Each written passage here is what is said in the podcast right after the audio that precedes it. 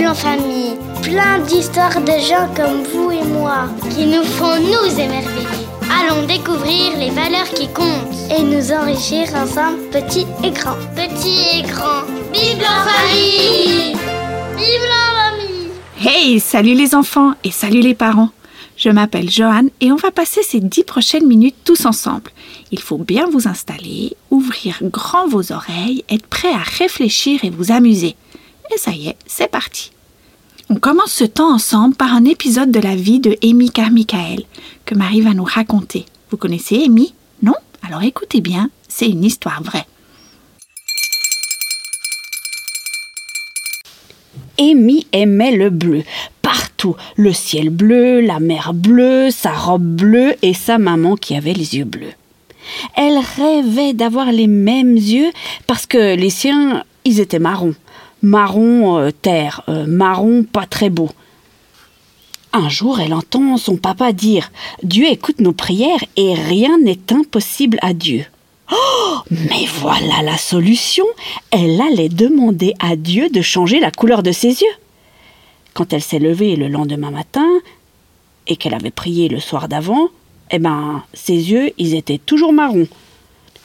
Oh, elle avait bien entendu une toute petite voix comme ça au fond de son cœur qui lui avait dit Non. Quelle déception.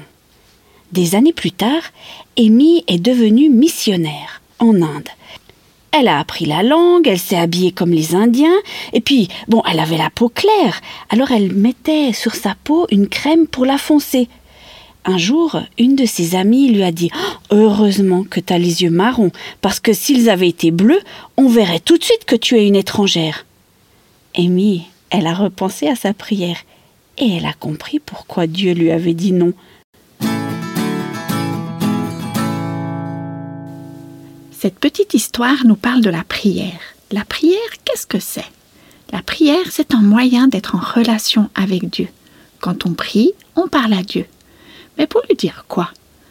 Pour vous répondre, je vais avoir besoin de vos mains. J'espère que vous connaissez le nom de chaque doigt parce qu'on va en avoir besoin. On va faire un petit rappel tous ensemble. Le premier, le plus gros de vos doigts, allez c'est facile, c'est le pouce. Celui d'après s'appelle l'index. Celui du milieu, il est tout grand, c'est le majeur. Ensuite, il y a l'annulaire et le dernier, oui, c'est vrai, on l'appelle le rikiki parce que c'est le plus petit, mais son vrai nom c'est l'auriculaire. C'est bon, vous les connaissez bien? Ouvrez grand votre main. Nous allons en avoir besoin pour prier. Prenez votre pouce. Quand on le met en l'air, ça veut dire j'aime, bien c'est top, c'est bien. Avec notre pouce, on se rappelle qu'il faut remercier Dieu pour toutes les bonnes choses qu'il nous donne. Voilà notre première prière. L'index, on l'utilise pour lever la main à l'école, pour poser une question, demander quelque chose. Je peux demander des choses à Dieu, lui poser une question, comme Amy l'a fait dans notre histoire de tout à l'heure. C'est notre deuxième prière. Le majeur est un doigt qui peut faire du mal lorsqu'il est mal utilisé. Et malheureusement, ça nous arrive de faire du mal à quelqu'un. On peut demander pardon à Dieu pour cela. C'est notre troisième prière. L'annulaire est le doigt le plus faible de la main. Si tu joues du piano, tu le sais. Cela nous fait penser qu'il faut prier pour les plus faibles, pour ceux qui souffrent, pour ceux qui ont besoin que Dieu les aide. C'est notre quatrième prière. L'auriculaire, le plus petit de tous les doigts, est souvent utilisé pour se déboucher les oreilles. D'ailleurs, vous ne le savez peut-être pas, mais auriculaire, ça veut dire que l'on peut mettre dans l'oreille. Allez, essayez. On met son petit doigt dans l'oreille et on le tourne dans tous les sens pour qu'elle soit toute propre pour bien écouter. Et oui, prier, c'est pas seulement parler à Dieu, c'est aussi écouter. Dieu aime nous parler et il aime répondre à nos prières. Mais pour ça, il faut se taire et écouter. Ça y est, nous avons nos cinq prières. Allez, on récapitule. Le pouce pour dire merci. L'index pour dire s'il te plaît. Le majeur pour dire pardon l'annulaire pour penser aux autres et l'auriculaire pour écouter Dieu. Dans l'histoire d'Amy, Dieu a répondu à sa demande, mais il lui a dit non. Je connais une histoire de la Bible où Dieu a aussi dit non à quelqu'un. Vous voulez découvrir de qui il s'agit? Alors, je vous fais un petit quiz rapide et le premier qui a la réponse peut la dire.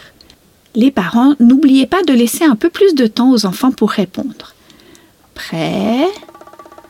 Top Je suis un personnage de l'Ancien Testament. Je suis le plus jeune fils de Jessé. Dans ma jeunesse, je suis berger. Mon meilleur ami s'appelle Jonathan. Je suis devenu roi. J'ai tué un géant. Je suis, je suis, je suis, je suis David. Bravo David est devenu roi et il aimait profondément Dieu. Un jour, David a eu une idée et il en parle au prophète Nathan. Il aimerait construire un temple pour Dieu, un lieu pour aller dans sa présence et pour pouvoir l'adorer. C'est une excellente idée, non?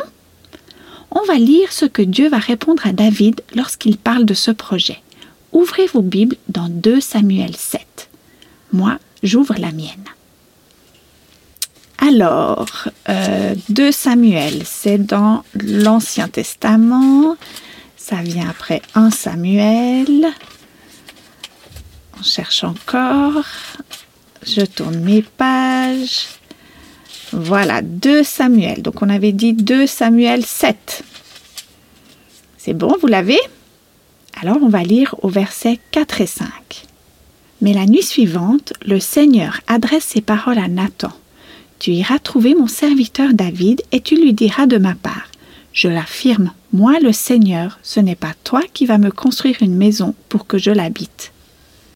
Quelle a été la réponse de Dieu? Eh bien, il lui a dit non.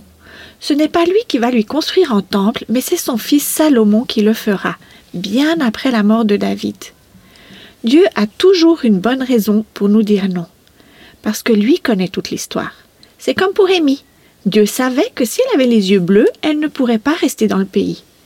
Il avait une bonne raison de lui dire non, à nous de lui faire confiance.